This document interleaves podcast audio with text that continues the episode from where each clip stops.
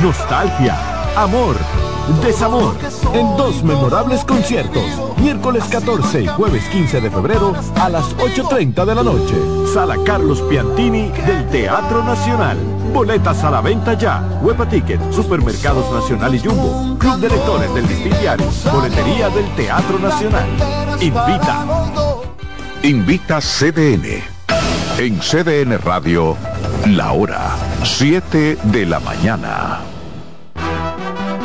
Acomódense y disfruten el viaje porque arranca Mañana Deportiva.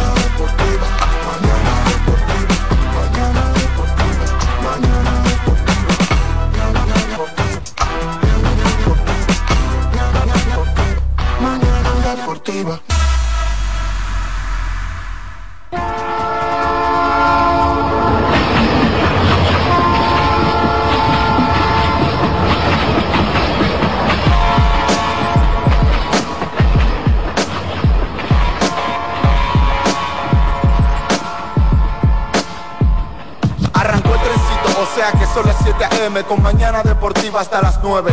Lo mejor análisis deportivo si quiero actualizarme. 92.5 FM por CDN. Te vas a enterar de todos tus deportes. Si quieres también puedes llamar y hacer tu aporte. Con el mejor equipo gozarás de lo mejor. Satoshi Terrero, Máximo Díaz, se empujó Mañana deportiva. Para que tu mañana se mantenga activa. Mañana deportiva para que la llama del deporte se mantenga viva. Hello, mañana deportiva, tu mejor matutino deportivo. Te lo dice José, el zar compay, y tú lo sabes.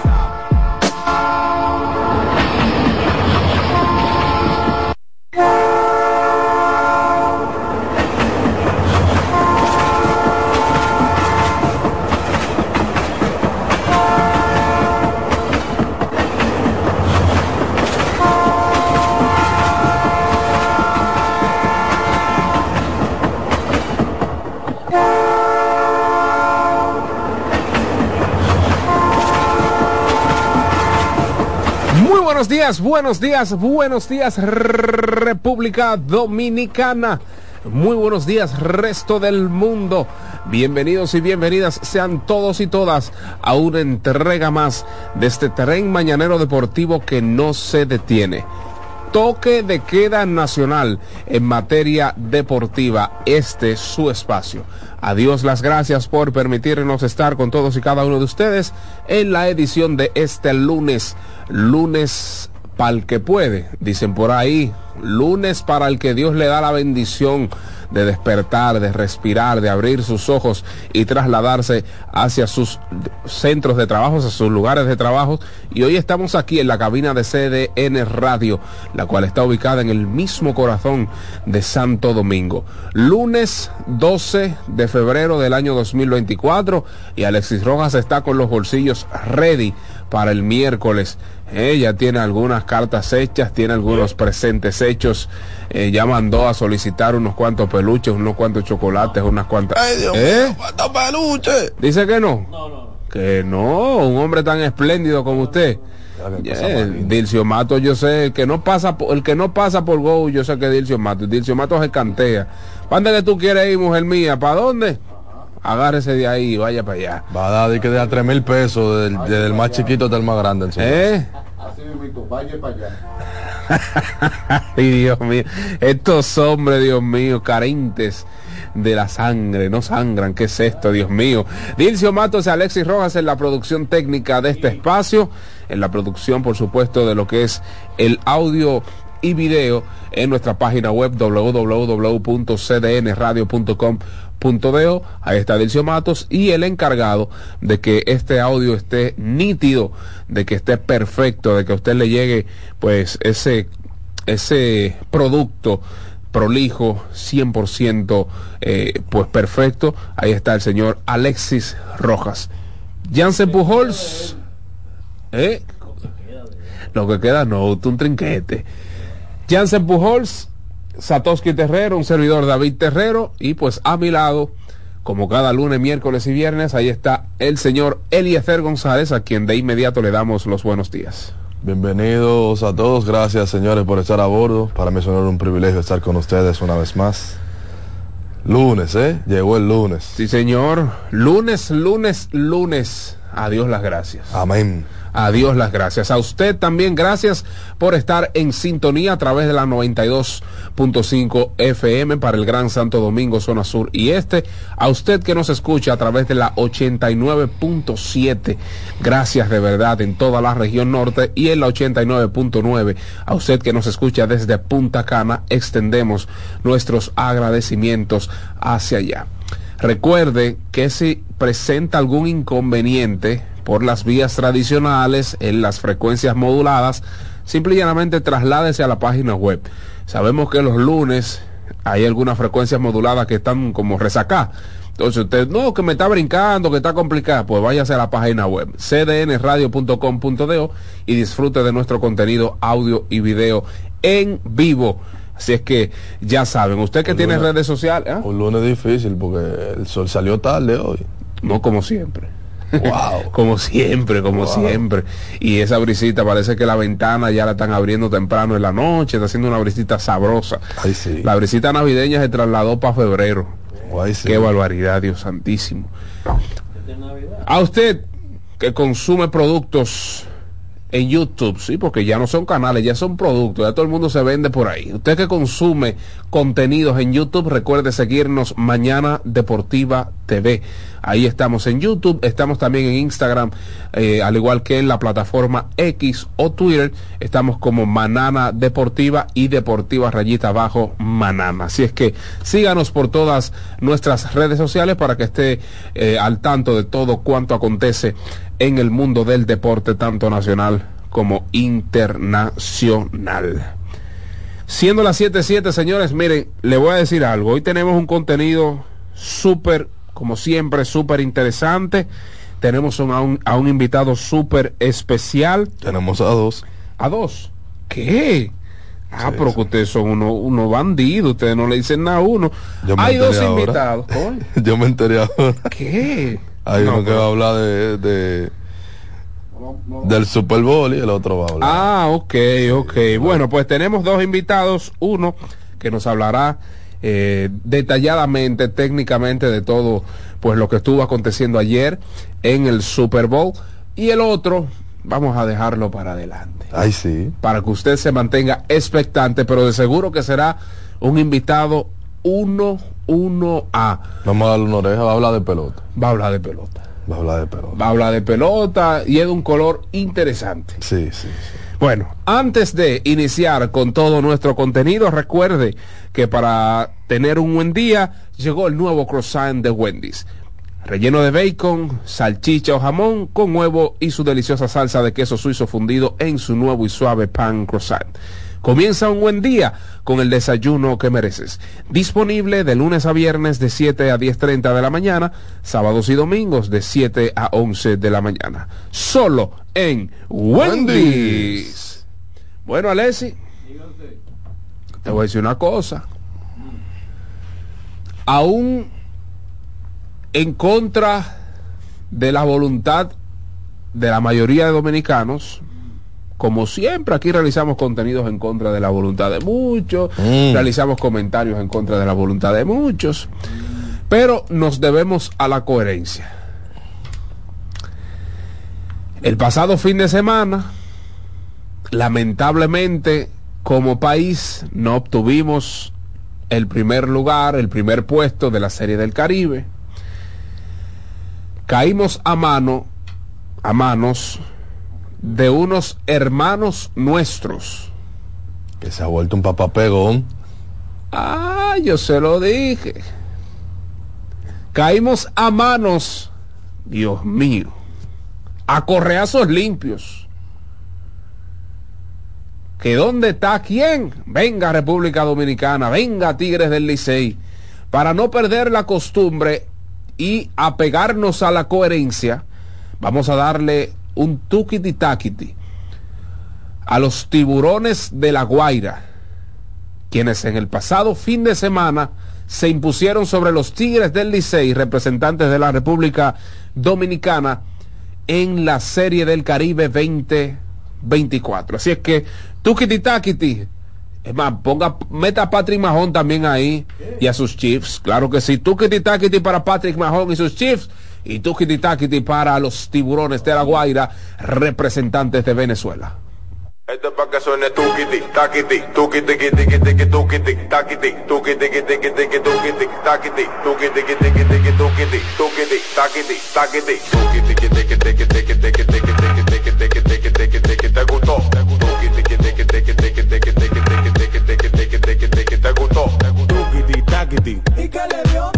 Tuk, tukiti, taquiti, o se mareó, tukiti, taquiti, ¿y qué le dio? Tuk, tukiti, taquiti, o se mareó. Mañana Deportiva. Bueno, ahí escucharon el tradicional Tukiti Takiti eh, de este su espacio Mañana Deportiva en honor eh, inicialmente a los ganadores del béisbol otoño invernal que se extendió a la Serie del Caribe y pues ya concluimos de manera formal con el Tukiti Takiti. Así es que a partir de este lunes 12 de febrero hacemos una pausa hasta octubre. Si es que lo digo por nuestros chiquiticos, por nuestros pequeños que siempre gozan con ese tukiti takiti. Eliezer, nada, hay que hablar un poco de, esa final de, la Serie del Caribe. Mira, la República Dominicana no, no pudo batear, básicamente. El equipo de Tigres del Licey no pudo batear en la, en la Serie del Caribe. Porque realmente se notó durante toda la serie y yo creo que el picheo llevó a ese equipo a la, a la mayor que posible. O sea, el equipo cargó, el, equipo lo cargó el picheo. Y amén de algunas decisiones dudosas de cómo se manejó el conjunto, yo creo que llegó, es que sin carrera nadie gana, David. Eso así. Y mira, el Licey el año entero, la temporada completa, de la 23-24, incluyendo la Serie del Caribe, se vio con el mismo problema. Yo venía analizando de camino, por ejemplo, que el Licey ganó esta temporada en la República Dominicana, donde básicamente nunca fue, fue consistente en el bateo. Yo venía analizando, por ejemplo, que en un tramo de la temporada tenían a Mel Rojas y a Miguel Andújar, pero básicamente Miguel Andújar se calienta en los últimos días de Mel Rojas. Y todo el mundo vio la gran temporada que tuvo Emilio Bonifacio, pero ellos no coincidieron los tres bateando al mismo momento, porque en ese partido memorable que marcó básicamente la, la, temporada de Bonifacio, que fue el doble juego en San Pedro, a ese juego ya Mel Roja venía bajando. Recuerden, señores, que inició el primer mes junto con Framil Reyes como los principales candidatos al MVP. Y a ese juego, que es básicamente lo que empezó la caterva de imparables de Emilio Bonifacio, a ese juego ya Mel venía descendiendo. Entonces sale Mel Rojas, se quedan Miguel Andújar y Emilio Bonifacio. Y básicamente el Licey nunca contó con esa consistencia, de, ni siquiera en el, round robin, porque empieza súper caliente Miguel Andújar, pero básicamente está todo el mundo frío a excepción de que Emilio no le estaba yendo tan bien como cuando cerró, porque hay que decir que cerró también bastante fuerte el, round robin. Entonces en el round robin, Emilio empieza con un 8-0 y, y, también se reflejó en ese, en, ese, en ese conteo de la serie porque el Licey arranca 0-2 y tuvimos ciertas imprecisiones de Ramón Hernández que es el cuarto bate del equipo. Tuvimos ciertos altos y bajos de, él. Entonces, básicamente, cuando se calienta Dawel Lugo, se enfría Ramón Hernández. Esa fue la temporada completa de Tigres del Licey. Y yo creo que a esas vicisitudes tú te le puedes escapar. Eh, pero no, pero dos veces, porque el Licey se le escapó, básicamente. Ellos hacían una reflexión, los mismos jugadores del Licey que decían, nosotros ganábamos los partidos que teníamos que ganar, tanto en la serie regular como en el round robin. Los del clutch. Sí, su, su peor eh, tramo de la temporada fue un cuarto lugar y en el round robin su peor fue un, tercer lugar. Básicamente el Licey tenía, si se quiere, la bendición de que los partidos que estaban obligados a ganar para mantenerse en la clasificación lo ganaban y se combinaban con derrotas de los otros equipos que peleaban esa clasificación, tanto en serie regular como en el round robin. Entonces, yo pienso que el Licey se le salvó a la serie regular, se le salvó al round robin, se le salvó a la final, pero se- esa debilidad al final llegó, pese a de que trajeron refuerzos como Gustavo Núñez, Robinson Cano, pero se vio de alguna manera u otra, no sé a qué se debe, pero el Licey no pudo ser consistente en el bateo el año completo. Eso es así. Eso es así. Totalmente de acuerdo contigo. Eh, también afectados por temas de salud. Por Sí, ejemplo, totalmente. Ramón Hernández no terminó jugando la Serie del Caribe. Pero de mi parte, eh, tantas cosas que abundar del mejor equipo por mucho de la Serie del Caribe. Estamos hablando de los Tiburones de la Guaira, quienes solo perdieron un partido. O sea, ellos perdieron un partido en la regular, evidentemente no pierden en la semifinal, mucho menos pierden en la final, colocando su récord en siete ganados y un perdidos. Con su capataz, Osvaldo Guillén, me hago eco de un pues dato que ofreció Luis Alfredo Álvarez en su cuenta de Twitter, rompió la racha de 88 años sin ganar de los White Sox. 38 años sin ganar de los tiburones de la Guaira en Venezuela y 15 años sin ganar de Venezuela como representación internacional en una serie del Caribe. O sea, yo creo que fue, reitero, el mejor equipo por mucho, eh, fue el mejor dirigido también, contó con una gran defensa, un gran bateo oportuno y esa fue la constante de, de ese equipo. Así es que de mi parte me gustaría darle mucho crédito. Claro, eh, nosotros como perdimos, podríamos abundar de muchas cosas porque en las Perdió el derrotas Licey, en, la de- en la derrota es que se desnudan tantas tantas situaciones y tantas cosas pero de El mi Licey parte eh, me gustaría eso señalar lo grande que fue ese conjunto durante toda la serie del Caribe y lo tan bien dirigido que fueron por Oswaldo Guillén mejor conocido como Osi Guillén. Antes de continuar, vamos a darle los buenos días a Satoshi Terrero, quien está con nosotros, no desde Los Mayames, está con nosotros en cabina. Saludos David, señor Rumen, Eliezer, Dilcio, Alexis, la amable audiencia de este espacio, un gusto enorme. Siempre hay que comenzar dando el crédito a quien ganó, no Claro importa quién sea, sea el Licey, sea el escogido, sean los tiburones de la Guaira, sean los navegantes de Magallanes, sean los criollos de Caguas, sea los naranjeros de Hermosillo o las águilas de Mexicali, que para allá es que va la serie del Caribe próxima, siempre, siempre el deber profesional, uno como comunicador, siempre estila y siempre manda, siempre lleva a que se le dé el crédito al que ganó, y el que ganó fue Venezuela, el equipo que merecía ganar merecía ganar. Realmente el Licey no merecía ganar porque sencillamente técnicamente no batió. No batió. Y la gente quiere cogérsela con Gilbert, que no sacó fulano, que esto, que aquello, que tocó al otro. Óyeme, ese equipo no batió. Ese equipo hizo 18 carreras en 8 juegos. Increíble. Y de esas 18 carreras, 5 fueron ante el invitado Nicaragua. No le voy a poner otro adjetivo que no sea invitado.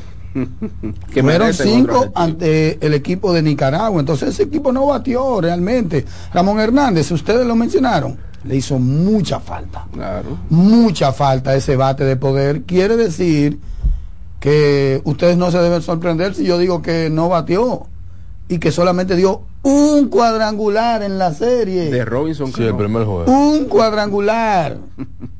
y fue el cuadrangular de Robinson Cano, que fue el único que le daba para la pared. Le daba, él no batea rolling ahora, él batea de, de, de fly, de elevado, de línea. Increíble. Y da unas líneas con sazón y sabor. Robinson Cano. Entonces, entonces yo creo que por ahí es que hay que empezar el análisis de un equipo sencillamente que no batió, un equipo que nunca encontró su forma en términos de ofensiva, un equipo que tú le ganabas incluso con unas, dos carreras, que eso era algo que tú, por ejemplo, no podíamos decir, no podríamos decir del escogido en su momento, que el escogido tú no le ganabas con tres, tú tenías que fabricarle por lo menos cuatro, cinco carreras para optar por un triunfo aquí. Al Licey fue todo lo contrario en la Serie del Caribe y básicamente uno entiende que ese fue el mismo Licey de la serie regular y de la postemporada, de la Sí, sí, sí. de la Lidón. Licey llegó ahí por su picheo, especialmente por su relevo. No batió el año entero. Un equipo que no batió el año entero. Especialmente por su relevo, esa combinación de Mejía esa combinación de Jairo. Asensio, de Jonathan, que siempre venía a apagar fuegos. Entonces tú le agregas a Abad en el sexto y en el séptimo Neftalí. Imagínense ustedes lo Bullpen importante que puede ser, o sea, un bullpen que básicamente no falló y así fue. Y el picheo, sobre todo ese picheo de relevo, estuvo ahí llevando la voz cantante. Pero siempre uno tiene que, que quedar, que rebobinar en que sencillamente se Pero siempre, hay que darle, siempre hay que darle crédito a- al, al que gana, porque por ejemplo un tramo dijeron, no, que el lago no debería de estar, que metan a Leury, metieron a Leury y no hizo nada, el lago no hizo nada, Nadie hizo nada. no hizo nada, entonces Eh, él movió la Héctor ficha, no hizo claro, nada. él movió la Nadie ficha. Nadie hizo nada. Héctor eh, lo dejó, yo critiqué un toque, después lo dejó Sí. batear y tampoco batió, No, no, o sea, no, si no, sale, no. sale. No, vamos a preguntarle sobre esos toques ahí. Gilbert viene por ahí, ya viene rodando. Ay. Y sí, porque Ay, muchas veces ay, le indican ay, esa culpa siempre al dirigente, pero hay jugadores que no tienen aquello para ponerse a batear en un momento crucial y lo que quieren es avanzar a los corredores y, y bueno, toda la culpa le cae a- al dirigente. Toda la culpa le cae al dirigente, pero los jugadores tienen luz verde tú dirías, bueno, pero si si no tiene aquello para estar ahí, pues que no esté ahí, punto. Pero así no se puede medir Sí, el asunto. Pero en el caso de Héctor también contó con muy mala suerte al principio Sí, de su de participación porque, oye, me le daba en la cara y los batazos salían de frente. Esa Pero también, señores, fue el mismo Licey toda la temporada. Ustedes mencionan el aspecto de, del bateo, pero la salud fue lo mismo. Gustavo Núñez achacado. Emilio Bonifacio un poco achacado. Ramón Hernández. achacado, pero resolviendo. No, claro, claro, Una por eso. Eso Pero es fue el mismo, fue el mismo. Lo de la mismo, lo mismo, lo mismo. Los que estaban lesionados Pero los que estaban bateando. O sea, y yo no quiero imaginar con él en salud. No, pero una locura. Ese muchacho Yo, saludable. no creo, yo creo que el estar un poquito complicado en términos de salud es lo que le hace a sacó él más coraje a él. saque- sacar más fuerza, o sea, sacar más combustible de donde no había. Sí. Es lo que yo creo, porque saludable yo nunca lo había visto. Pichito se ha dejado ver, qué sé yo, en las En la últimas vitrina dos más grande, temporadas. sí, ahí sí. Sí, como y todo el mundo como que le tiene ya su respeto. a Claro Pichito. que sí, Todo el mundo le tiene porque él lo había sido con las estrellas en un tramo. Pero a partir de que él empieza a reforzar otros equipos y a partir de que él empieza a participar con los Tigres del Licey, porque lleva dos participaciones seguidas con Sí, los serie- Tigres del Licey. serie del Caribe, claro. En Serie del Caribe. Ahí es como que la gente le está checando, le está tirando el ojo. ¿Por qué? Porque él jugaba con las estrellas. Él jugaba con las estrellas y ahora pues se mudó a otra organización. Hablando de los toros, vieron el Ay, cambio ¿qué de es Jamaico ahí por, ay, sí, ay, sí, ay, por Fabián. ay, ay, Sí. ay, ay. Dime. Yo creo, a mí Ese me... cambio tú crees que mueve el ajedrez, el tablero del ajedrez. Yo Bueno, no sé yo- si eso yo espero que- significa mucho en el tablero. Yo, yo espero que sigan eh, haciendo cambios los toros, es lo que yo vislumbro. Mm. Y el cambio me pareció positivo para ambas, ambas partes, porque es que Leones tiene bastante profundidad en los jardines y Sandor Fabián, sin quitarle a él, pero ya era uno más en la organización, porque yo de eso le sobra. Sí, Ahora, enriquecieron demasiado. todo el mundo sabe que en la primera base, pues Adelín Rodríguez, eh, Rodríguez no, no ha sido el jugador por el que José Gómez en un momento hizo un traspaso. Y Jo- José Marmolejo tampoco es un Jamaico Navarro en la liga. Que es outfield naturalmente. Exactamente. Entonces yo creo que fue un gran movimiento para, para los Leones. Yo no me iría con el, el pensamiento principal que se va la gente. No ganaron los toros porque fulano es más joven, a Jamaico le queda uno o dos años. no hay Bueno, que esperar, siempre hay que esperar. pero yo no veo tampoco el tema de de ese largo plazo, porque Leones están haciendo esa adquisición no pensando en el largo plazo. Exacto. Es lo inmediato. Es un equipo Claro. que, que demostró que está a ley de par de piezas para estar en una serie final y posiblemente ganar. Mire, mi hermano, lo que trajo la agencia libre, lo que trajo la agencia libre, a mí me parece que siempre habrá que esperar y que esperar por los resultados, porque nadie como el equipo de los toros. Y yo creo- nadie como el equipo de yo- los leones en la agencia libre. Yo creo que los fanáticos no aprenden algo, Sato, también. ¿El qué?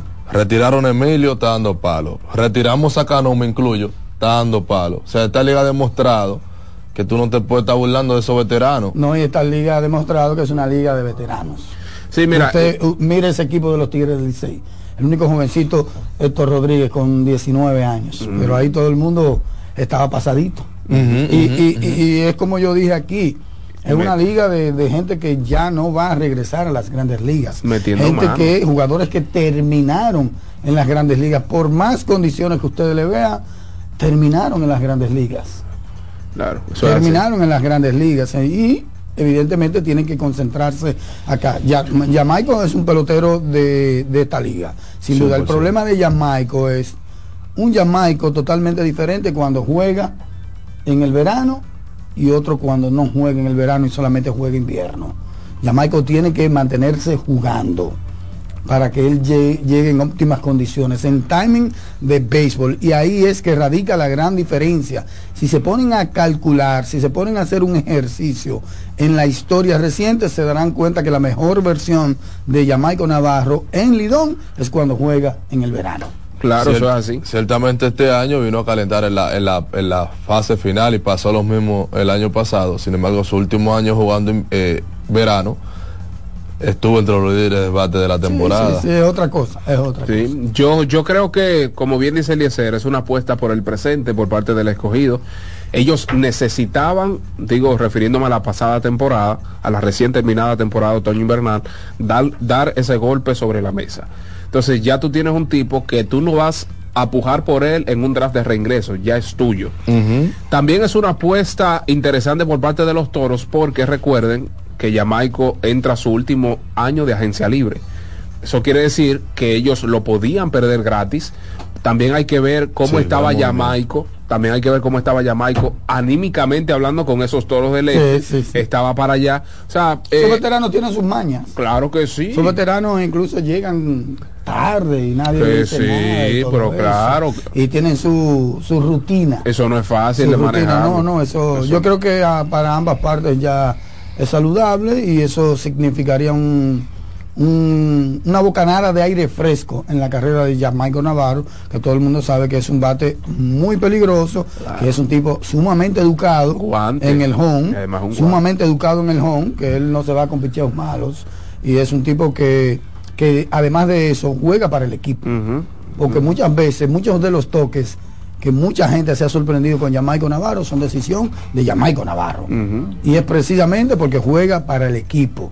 Además de su condición de un inicialista bastante bueno ahí, ¿verdad? Un inicialista que no hace tanto, tanto daños Y- Y defensivamente. que para un equipo joven como ese, tener un veterano como él es sumamente importante. Un tipo que conoce esta liga, que ya ha ganado. Y yo creo que en- a cierto modo es de ánimos más equilibrado que Junior Ley, porque Ley también es un veterano que ha ganado Sí. muchísimas veces y conoce la liga, pero en términos, si se quiere, de, de lo que podría ser un, un liderazgo, yo pienso que Jamaico es un tipo que, que inspira un poquito más ese tipo de Y que ojo, en términos de rivalidad también, tú aseguras tener a un tipo que desde que salió de los Tigres del Licey ha quemado a los Tigres del Sí, Licey. claro. Y tú vas a asegurar tener a ese Navarro. parque. Todo el mundo quema a los Tigres del Licey. Todo el que sale sale de- del Licey lo quema. Licey tiene para hacer, yo creo que dos, no, de nueve.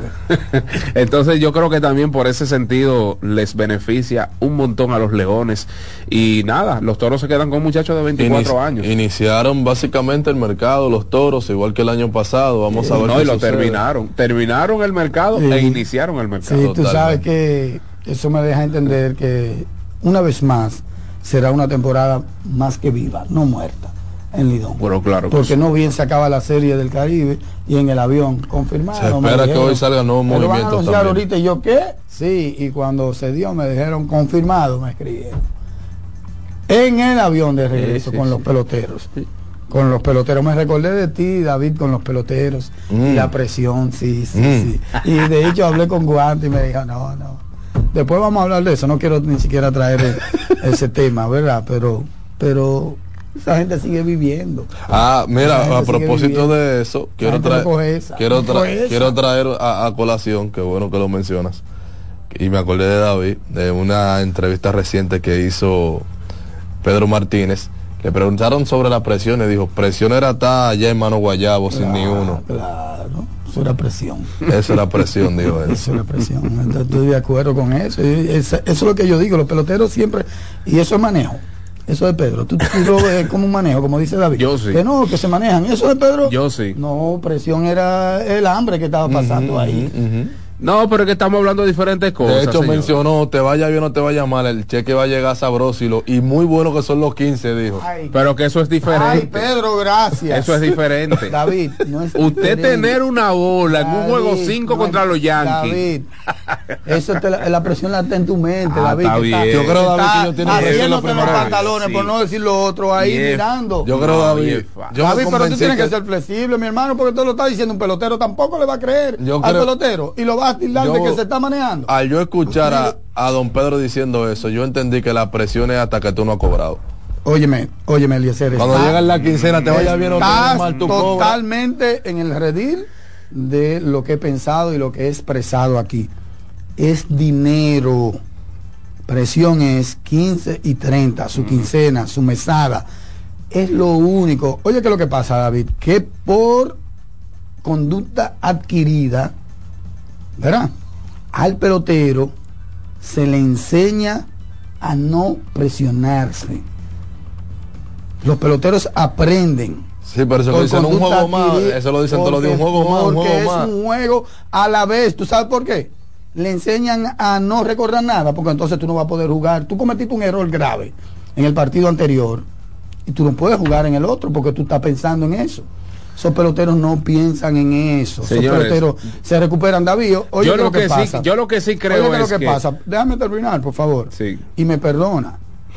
Yo no sé si es porque yo estoy conviviendo de ahí a ahí con peloteros. Tengo cinco años de ahí a ahí, no desde afuera. Que por más amigo que tú seas de un pelotero, por más que usted vaya al play, no es lo mismo estar de ahí a ahí. Viendo al pelotero cuando no está enfocado, cuando la cámara no está fijada en él. O sea, viendo, viendo pelotero en su posición natural, en su vida diaria, con su pareja, incluso, con sus niños, incluso.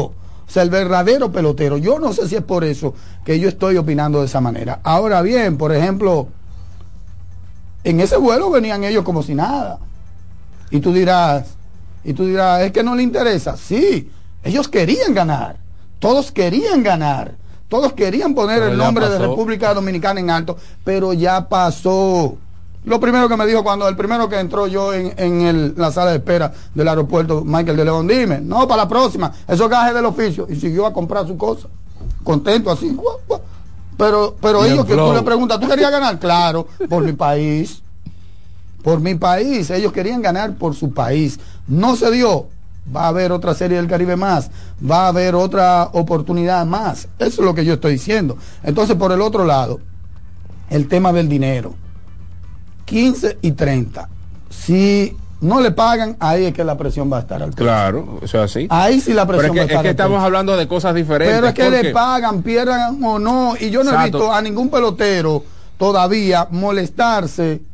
¿Con quién? Con Emilio, que dejó ir ese, ese, ese, ese rolling ahí, esa, esa línea, y, y anotaron dos carreras que no eran de César. Dos ni este año a César le Nadie le dijo nada a Emilio, nadie le dijo nada a Junior Lake. No se pusieron enemigos de él por Es esos que- errores. pero es que ¿Por eso es? Por- no, es que son Ay, ay, ay. profesionales, David. Pero es que- es que son profesionales. Exacto, pero es diferente. Y no es verdad que una gente te va a pasar en un clubhouse diciéndote, ah, Emilio, un desgraciado. Ah, fulano, No, fulano pero- esto. pero- No, no, eso no es verdad. Pero nosotros no pasamos en eso. No, porque no, todavía no, se pero estamos facturando no, no, Emilio no, pero y a sus- Junior Lake. no, pero sus Entonces, compañeros, yo quiero que tú sus entiendas. compañeros. Sí, pero, pero, pero es que nosotros, lo- eso es lo que te estoy, eso es precisamente lo que te estoy dando a entender.